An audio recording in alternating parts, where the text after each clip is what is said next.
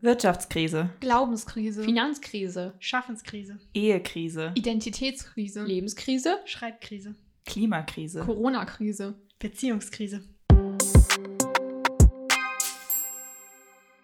Hallo und herzlich willkommen zu unserer elften Podcast-Folge. Heute soll es um das Thema Krisen gehen, wie ihr vielleicht schon gehört habt. Heute haben wir unseren Special Guest Co dabei und außerdem noch Henrike, Hallo. Katrin und mich, Carlotta. Hi, hier ist Co. Und äh, Co, wir dachten, wir stellen dir mal so zum Anfang drei Fragen, damit wir dich alle ein bisschen besser kennenlernen können. Und passend zum Thema Krisen heute, was war dein Krisenfach in der Schule? Definitiv Biologie. Mit der Lehrerin kam ich nicht klar und ich bin auch echt nicht so gut. Noch schlimmer als Mathe tatsächlich. Okay, und das Krisengemüse in der Kindheit, das, was du gar nicht mochtest, Das war definitiv Spargel. das kann ich wirklich gut verstehen. Ähm, wie bist du denn in unsere Gemeinde gekommen? Also die Hauptverantwortliche dafür ist Annabelle. Äh, die hat mich öfter mal gefragt, ob ich hier Musik machen möchte und dadurch ähm, war ich zumindest sporadisch schon mal irgendwie hier. Ähm, aber richtig auslösend war dann tatsächlich, als ich das erste Mal mit auf eine Sommerfreizeit gekommen bin. Da war ich im Küchenteam und ähm, habe aber beschlossen, dass ich in der Küche viel zu wenig mitbekomme von allem, was so passiert. Und dann bin ich regelmäßig in den Gottesdienst gegangen und habe Leute kennengelernt und bin Mitarbeiterin geworden und jetzt bin ich richtig hier. Ja, cool. Unser Thema heute ist ja Krisen. Und damit wir überhaupt wissen, worüber wir reden, dachten wir uns, wir haben einfach mal eine Definition zur Krise rausgesucht. Soll ich die mal vorlesen? Mache ich das mal, okay. Die Krise. Eine Krise ist im Allgemeinen ein Höhepunkt oder Wendepunkt einer gefährlichen Konfliktentwicklung in einem natürlichen oder sozialen System, dem eine massive und problematische Funktionsstörung über einen gewissen Zeitraum vorausging und der eher kürzer als länger andauert. Ja, das sagt Wikipedia dazu. Ähm, Schön, jetzt habe ich voll verstanden, was eine Krise ist. Okay, ähm, das ist irgendwie ja, ziemlich verklausuliert, also naja, aber was ist eine Krise eigentlich für euch persönlich? Also, was, wann habt ihr eine Krise erlebt? Was ist für euch eher weniger eine Krise? Das ist voll schwierig zu sagen. Eine Krise kann ja alles sein. Das kann anfangen, dass man nach einem Tag total fertig ist und seine kleine Tageskrise hat. Oder dass irgendwie total schlimme Sachen auf der Welt passieren und das dann eine Krise ist. Also, Oder dass man sein Handy ins Klo fallen lässt? ja, ne? das ist mir passiert. Also, das war nicht so schlau. Und da habe ich mich auch sehr drüber aufgeregt erstmal. Aber das Schöne ist ja, dass es dann bei Krisen auch gute Seiten dran gibt. Bei mir war das jetzt im Fall vom Handy. Ja, laut Wikipedia, nee, eine Krise nicht, aber damit, daran kann man, finde ich, sehen, dass sowas auch was Gutes haben kann, weil, oder dass schlechte Dinge was Gutes haben können und somit auch Krisen, weil ich zum Beispiel dann viel mehr Zeit hatte für andere Dinge gefühlt oder zumindest nicht die ganze Zeit aufs Handy geguckt habe und man nicht immer dachte, ach, gucke ich nochmal drauf, beantworte ich nochmal eine Nachricht. Das war eigentlich ganz schön, weil ich dann in den Ferien einfach mal Also quasi so nach dem Motto, es kann zwar was richtig Blödes passieren, aber dann ist nicht automatisch alles scheiße, sondern irgendwas Gutes kann vielleicht daraus entstehen. Ja, Auch wenn man sich erstmal nur drüber ärgert. genau. Das kann Ja. man so sagen. Aber das passt auch eigentlich zu ziemlich vielen Krisen. Also, ich meine, eine Krise ist zuallererst, also weil es eine Krise ist, erstmal irgendwas, das wirklich schief läuft und was wirklich unangenehm ist oder einem irgendwie Probleme bereitet, womit man sich überhaupt nicht gut fühlt. Aber wenn man jetzt rückblickend auf so eine Krise schaut, dann kommt doch oft irgendwie was dabei raus, dass man sagt, ja, okay, es war, es war viel blöd, aber irgendwas ist doch bei rausgekommen. Mhm. Mhm. Und ich finde gar nicht mal unbedingt, dass immer die Krise das ist, was Blödes oder was ähm, uns Schwierigkeiten bereitet, sondern dass die Krise einfach auch oft zeigt, was eigentlich wirklich schief läuft in unserem Leben. Also, dass die Krise ja eigentlich nur bedeutet, dass sich ganz viele Probleme akkumulieren und plötzlich auf einem Haufen auf uns einstürzen. Und also das wäre jetzt so meine Definition von Krise, dass mit einmal viel zu große Probleme sind. Ähm, aber dass das eigentlich ja nur auch eine gute Seite hat, nämlich dass wir dann erstmal sehen, mit wie viel Problemen wir eigentlich oder wie viele Probleme wir eigentlich sonst immer verdrängt haben. Mhm. Stimmt. Also quasi das sprichwörtliche Fass, wo dann ein Tropfen da ist, der das Ganze zum Überlaufen bringt und eigentlich sind schon lange Probleme da und das Fass wird immer voller. Genau. Aber äh, erst halt nach diesem Tropfen merkt man dann, was eigentlich blöd war. ja, so Hm. empfinde ich das zumindest manchmal. Ja, das passt, finde ich, ziemlich gut. Was ich sehr, sehr wichtig finde, ähm, war der Punkt, den ihr ganz am Anfang genannt habt, dieses erstmal ist alles scheiße, ähm, dass, dass man das erstmal anerkennt, also dass man äh, nicht sich nochmal darüber ärgert, dass man sich ärgert, dass das Handy ins Klo gefallen ist, ähm, sondern dass man ja wirklich auch anerkennt, dass es einem vielleicht gerade schlecht geht. Also es muss ja jetzt auch nicht das Handy sein, sondern es können ja auch wirklich mal ein paar äh, schlimmere Dinge passieren, die einen wirklich runterziehen und das dann anzuerkennen und erstmal zu sagen, okay, das ist auch scheiße und deswegen ist es auch okay, dass es mir scheiße geht damit. Ähm, ich glaube, das ist ein wichtiger Schritt, um mit so einer Krise umzugehen. Mhm. Und was dann da ja auch noch wichtig ist, das passiert einem ja auch, wenn man selbst zwar irgendwie eine Krise hat und man merkt, es geht einem nicht so gut, dass man das dann wegschiebt, indem man zum Beispiel sagt, ja, aber anderen Leuten geht es doch noch viel schlimmer, was ja in einer gewissen Art und Weise vielleicht auch irgendwo stimmt, aber für einen selbst ist es ja in dem Moment eine Krise, also ist es schlimm und wenn man dann aber das so relativiert und das klein macht, dann kommt man da ja auch nicht weiter, weil man dann immer da drin ist, es ist keine schlimme Krise, also muss ich mich doch eigentlich nicht schlecht fühlen. Warum fühle ich mich jetzt aber überhaupt so schlecht? Und das führt dann ja auch irgendwie eher in die falsche Richtung. Ja, ich finde auch, man sollte sich auf jeden Fall Zeit nehmen für eine Krise. Also akzeptieren, ja, ich bin ein Mensch und ich habe manchmal Krisen und das gehört dazu. Genau, und also was hilft euch eigentlich, wenn ihr mal in so einer Krise wenn, seid, wenn ihr vielleicht auch irgendwie ein bisschen festgefahren seid und wie kommt ihr dann da raus? Also was hilft euch dann weiter? Also ich hatte vor ein paar Tagen so eine Krise, wo ich richtig, richtig schlecht drauf war und einfach nur weinend im Bett lag und so erschöpft war von den Tagen davor, dass ich gar nicht wusste, wie ich, wie ich richtig aufstehen soll. Und eigentlich, ich war eigentlich schon, es war schon spät genug, dass ich hätte schlafen gehen können, aber ich musste mich ja noch Bett fertig machen. Und ähm, dann habe ich einer Freundin davon erzählt.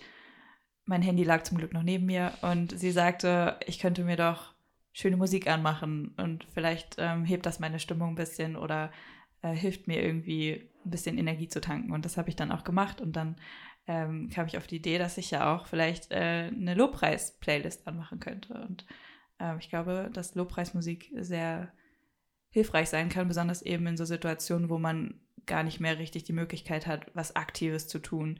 Äh, natürlich könnte ich mich auch ans Klavier setzen und selber Musik machen, aber dazu war ich ja in dem Moment gar nicht in der Lage. Und dann ähm, hat man Spotify oder YouTube oder sowas direkt zur Hand und kann sich berieseln lassen. Mhm.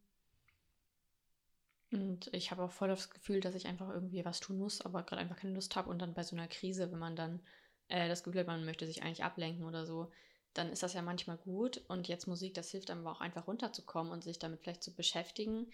Aber dass man so ein bisschen, das hebt halt die Stimmung, dass man nicht so nur sich mit dem Allerschlimmsten beschäftigt und davon ausgeht, dass das alles ganz schrecklich wird, sondern einfach sich damit beschäftigt, aber dann auch mehrere Seiten sieht oder auch wenn man mit jemandem drüber redet, kann das ja total helfen.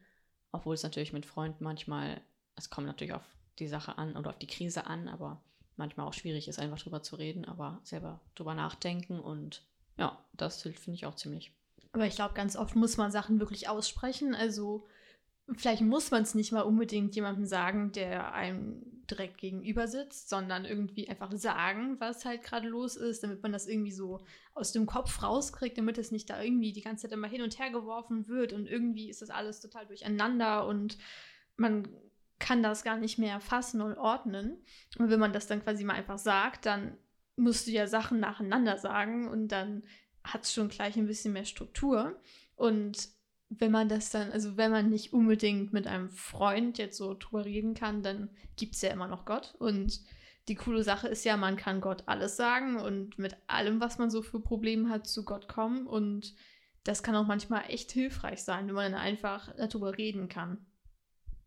Und mit Gott ist es auch einfach viel einfacher. Also viele sagen ja, dass es, oder manche sagen, dass es ein bisschen komisch manchmal die Vorstellung finden, dass Gott alles weiß, aber so muss man ja einfach keine Angst haben, ihm da irgendwas zu erzählen, was man sonst niemandem erzählen vielleicht würde.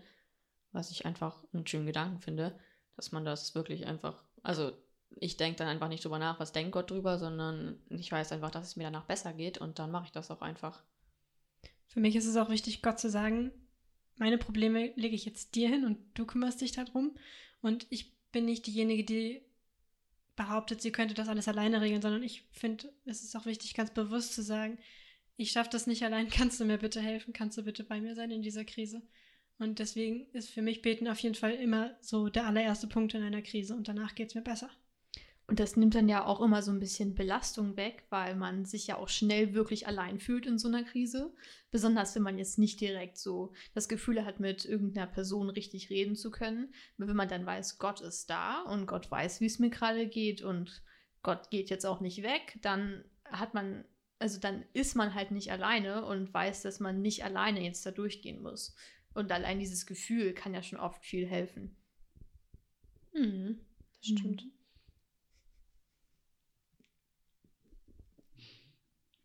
Manchmal kann es auch ähm, helfen, sowas aufzuschreiben.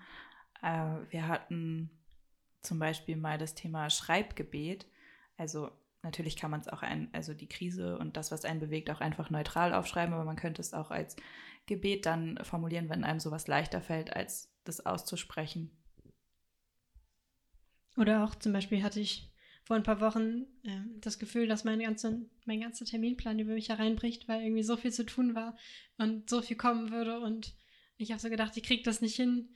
Es sind zu viele Sachen. Und dann habe ich einfach einmal alles auf einen DIN A4-Blatt aufgeschrieben und schön geordnet und nach Themenbereichen und so weiter. Und danach habe ich gedacht, ja gut, das ist doch, es ist doch übersichtlich. Und dann habe ich das Chaos aus dem Kopf sozusagen aufs Papier gebracht. Und das war auch eine große Erleichterung.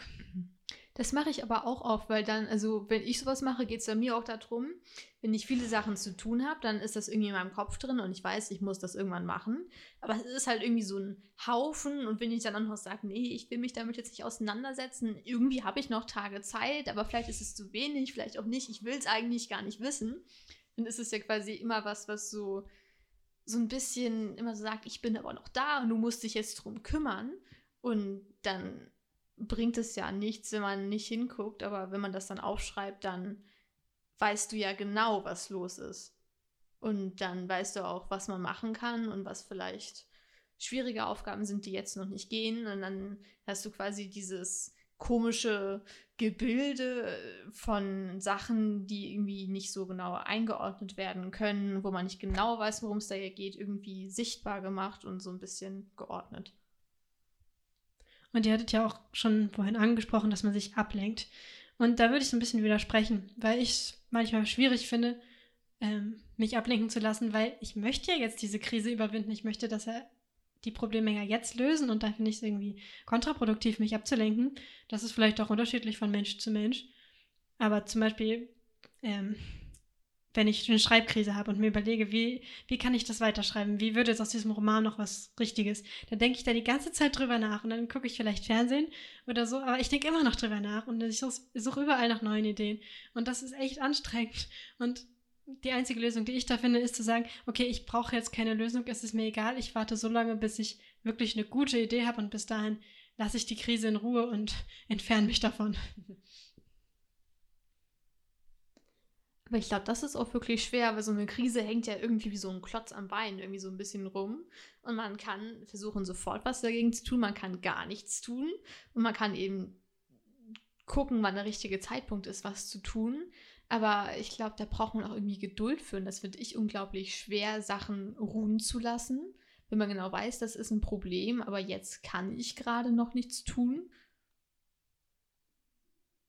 Mir ist gestern Abend irgendwie tatsächlich aufgefallen, dass wenn ich einfach in der Krise bin, das war jetzt gestern Abend nicht schlimm oder sonst was, aber ich war einfach ein bisschen gestresst von irgendwelchen Sachen, die sich angehäuft haben. Angehäuft haben. Ich dachte mir so, ja, wenn ich das jetzt nicht mache, dann wusste ich irgendwie auch nicht, was dann passiert. Und dann habe ich einfach mal drüber nachgedacht, was dann passieren würde, wenn ich jetzt das irgendwie nicht in der Zeit hinkriege, wo ich dachte, das wäre vielleicht gut, das zu machen. Das ist mir aufgefallen, das ist gar nicht schlimm.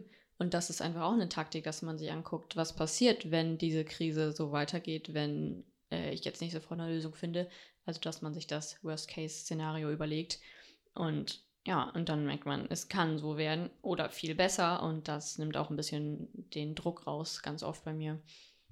Das hilft ja zum Beispiel auch, wenn man, keine Ahnung, vor Leuten reden muss, wenn man ein Referat hält oder man macht irgendwo in einem kleinen Theaterstück mit und hat die ganze Zeit mega Angst, dass man sich verspricht oder meinetwegen kurz den Text vergisst oder plötzlich nicht mehr weiß, wo man überhaupt stehen muss oder so.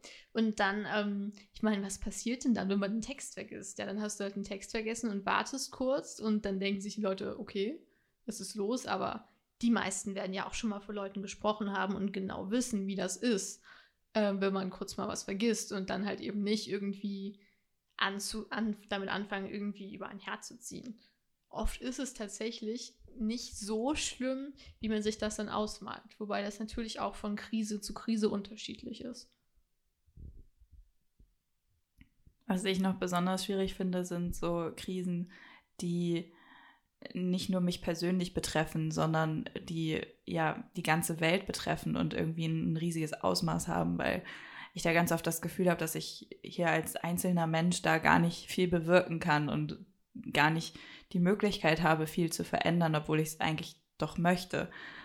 Und mir ist in den letzten Jahren, würde ich fast schon sagen, aber aufgefallen, dass ich vielleicht doch mehr Einfluss auf die Welt habe, als ich vielleicht denke, ohne das zu merken.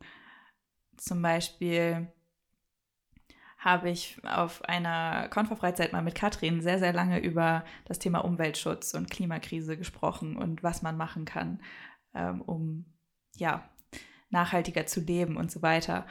Und sie hat mir erzählt, äh, zwei Wochen später, dass sie nach unserem Gespräch nochmal ähm, ja, mit ihrem Vater darüber gesprochen hat, ob sie nicht auf Glasflaschen, auf Glaspfandflaschen umsteigen könnten ähm, und dass das endlich geklappt hat. Und das hat mich total gefreut, weil ich dachte, okay, da hat dieses Gespräch einfach was, was bewirkt. Und ich glaube, das passiert noch viel, viel mehr, als man jetzt denkt.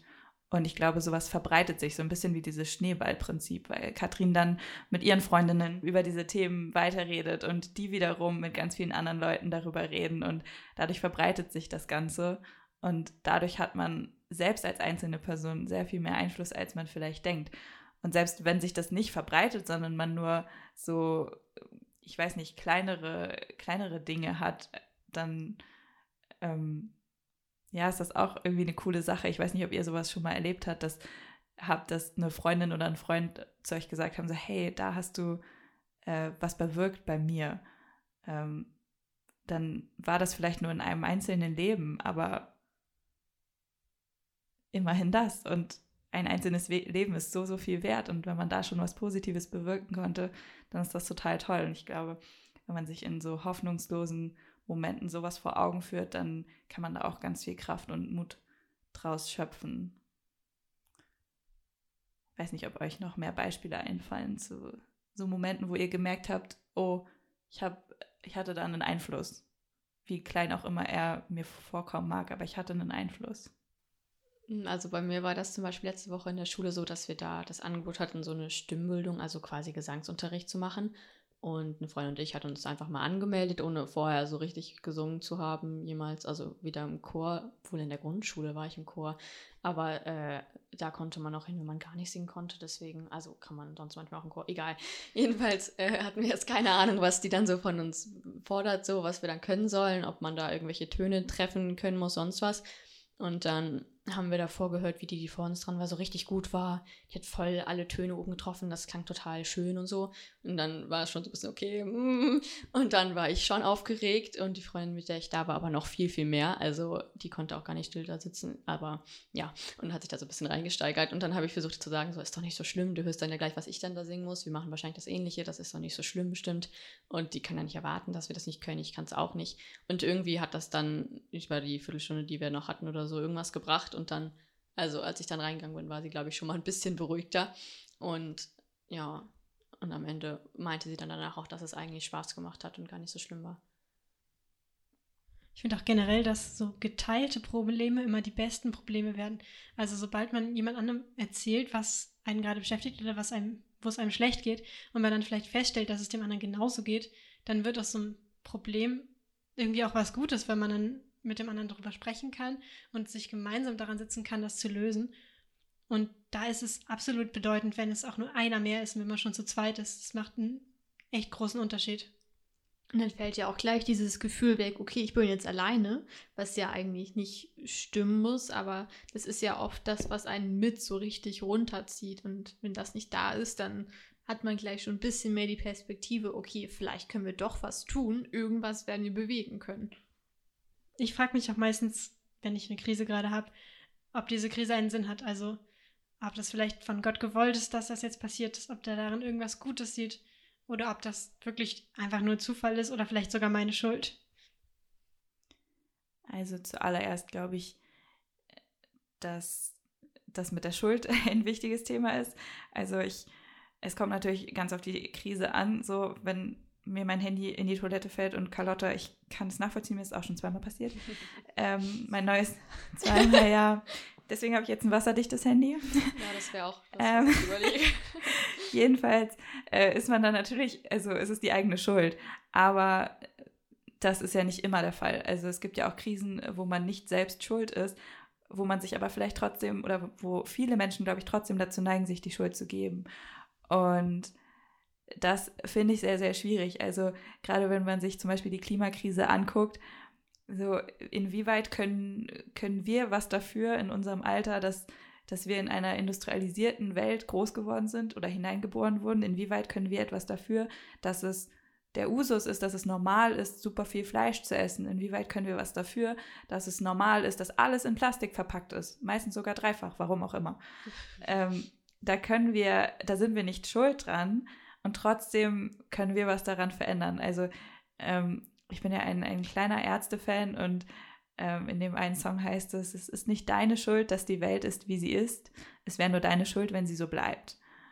Und ich finde diese, diesen Vers einfach super, weil einfach das Ganze auf den Punkt bringt.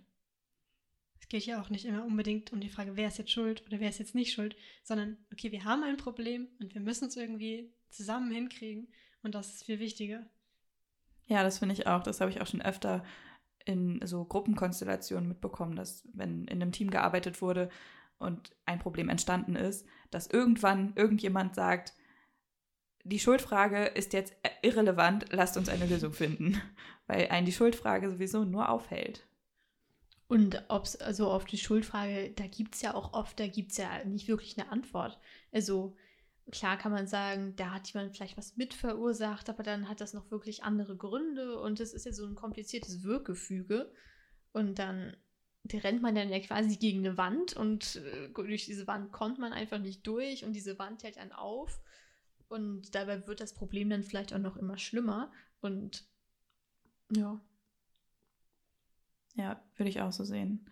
Und Katrin, um auf deine Frage nach dem Sinn zurückzukommen, ich tue mich ehrlich gesagt sehr, ich glaube, da gehen die Meinungen auseinander unter uns Christen.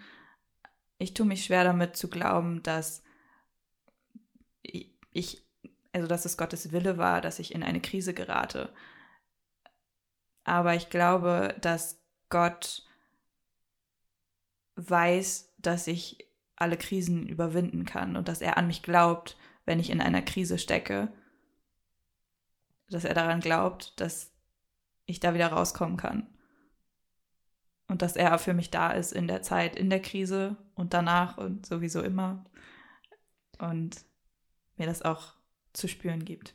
Mm, Das kann ich mir auch gut vorstellen, dass Gott zwar die Krise dann nutzen kann, weil er dann aus was Negativem einfach dann auch eine gute Chance rausholt, aber dass er sich nicht denkt, ach, die braucht mal eine Krise, das ist jetzt wichtig und dann kriegt man extra eine. So, das kann ich mir irgendwie auch nicht so richtig vorstellen. Das ist quasi wie Karten, die man irgendwie zugeteilt kriegt. Und was man dann daraus macht, das ist dann aber nochmal eine andere Sache. Also Ist das nicht auch so ein Sprichwort? irgendwie. Das fällt mir jetzt gerade nicht ich ein, Ich krieg's aber- auch nicht zusammen. Aber ich meine, du kriegst zufällig Karten zugeteilt und die können echt scheiße sein, aber wenn man sich Mühe gibt, dann kann man manchmal noch was daraus machen. Und ja. Ich glaube, jeder spielt mit den Karten, die er bekommen hat oder irgendwie Mhm. so. Ja. Irgendwie so, ja. Oder auch äh, jeder arbeitet mit den Voraussetzungen, die er oder sie hat. Das ist ja, ja ganz allgemein ausgedrückt. Ähm, ich muss aber dazu sagen, dass mir zu dem Thema jetzt noch ein bisschen äh, die Hiob-Geschichte einfällt und ich mich gerade schwer tue, das fast nicht aufzumachen, Ich, also, ich würde es aber nicht unerwähnt lassen wollen. Ja, mach ruhig. Das pass auf. Also genau mit der Hiob-Geschichte tue ich mich halt so schwer, weil da ja, meine ich, relativ deutlich wird, dass es eben Tests von Gott sind, die Ja. ihm auferlegt werden. Und das würde ja vielleicht schon die Idee dann in uns wecken, dass Gott sowas mit uns vielleicht auch manchmal macht. Gibt es ja nicht ganz am Anfang dieses Gespräch zwischen Gott und Teufel. Und der Teufel sagt dann quasi, also so, ich weiß nicht, was er genau sagt, aber ähm, Hiob glaubt doch nur so fest an dich, weil er noch nie wirklich eine Krise erlebt hat. Und dann äh, sagt Gott irgendwie, ähm, ja, ich, der wird auch an mich glauben, wenn es ihm nicht so gut geht. Und dann folgt halt diese ganze krisengefüllte Geschichte irgendwie. Also ich habe jetzt nicht genau im Kopf, aber für mich klingt das dann jetzt so eher so, als ob äh, dann so quasi der Teufel dafür verantwortlich wäre. Dann bleibt natürlich immer noch die Frage, warum hat Gott das dann nicht die Krise abgewandt? Warum äh, durfte es hier nicht einfach weiter gut gehen? Ähm, aber ja, Also auf jeden Fall sagt Gott in der Geschichte, wenn ich mich richtig erinnere, also der Teufel darf hier mit Krankheiten und Verlust und Angst und was auch immer, das darf alles passieren, aber sterben darf hier nicht. Also Gott setzt da schon einen ordentlichen Rahmen. Also er passt schon au drauf auf, dass dann nicht alles ganz, ganz schlimm wird. Er ist immer noch größer als der Teufel und die Krise. Okay, jetzt haben wir das doch ein bisschen in den Kontext gebracht. Das finde ich gut. Ich, ich fühle mich jetzt ein bisschen besser. ähm, ja, ich glaube trotzdem nicht, dass das jetzt, dass das noch sehr häufig vorkommt. Ich will nicht aus, ausschließen, dass das überhaupt gar nicht mehr passiert. Oder nein, Moment, das war eine fa- falsche Formulierung. Ähm, ich will nicht ausschließen, dass es noch passiert, aber ich glaube, es ist eher ein Ausnahmezustand, dass das wirklich. Ähm, ich glaube, Gott äh, braucht sich dem Teufel gegenüber nicht mehr beweisen. Und deswegen glaube ich nicht, dass solche Krisen uns direkt ja, auferlegt werden. Und zumal das ja nicht von, von Gott in die Wege geleitet wurde, sondern eben vom Teufel.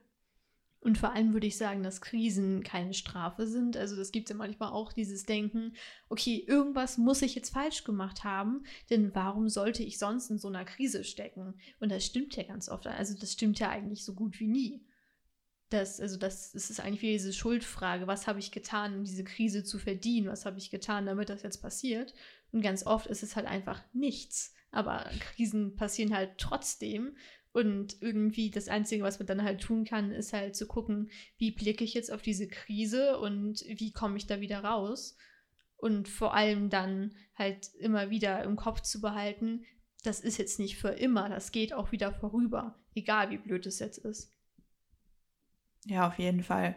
Eine Freundin von mir meinte auch, dass sie versucht, wenn sie in eine Krise gerät, sich nicht zu fragen, was habe ich getan, um das verdient zu haben, sondern was kann ich daraus lernen, was kann ich daraus Positives mitnehmen vielleicht. Okay, dann ich denke, wir sind jetzt schon fast wieder am Ende angelangt.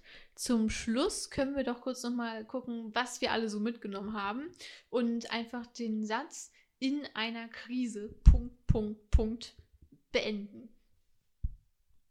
ja, das ist eine gute Idee.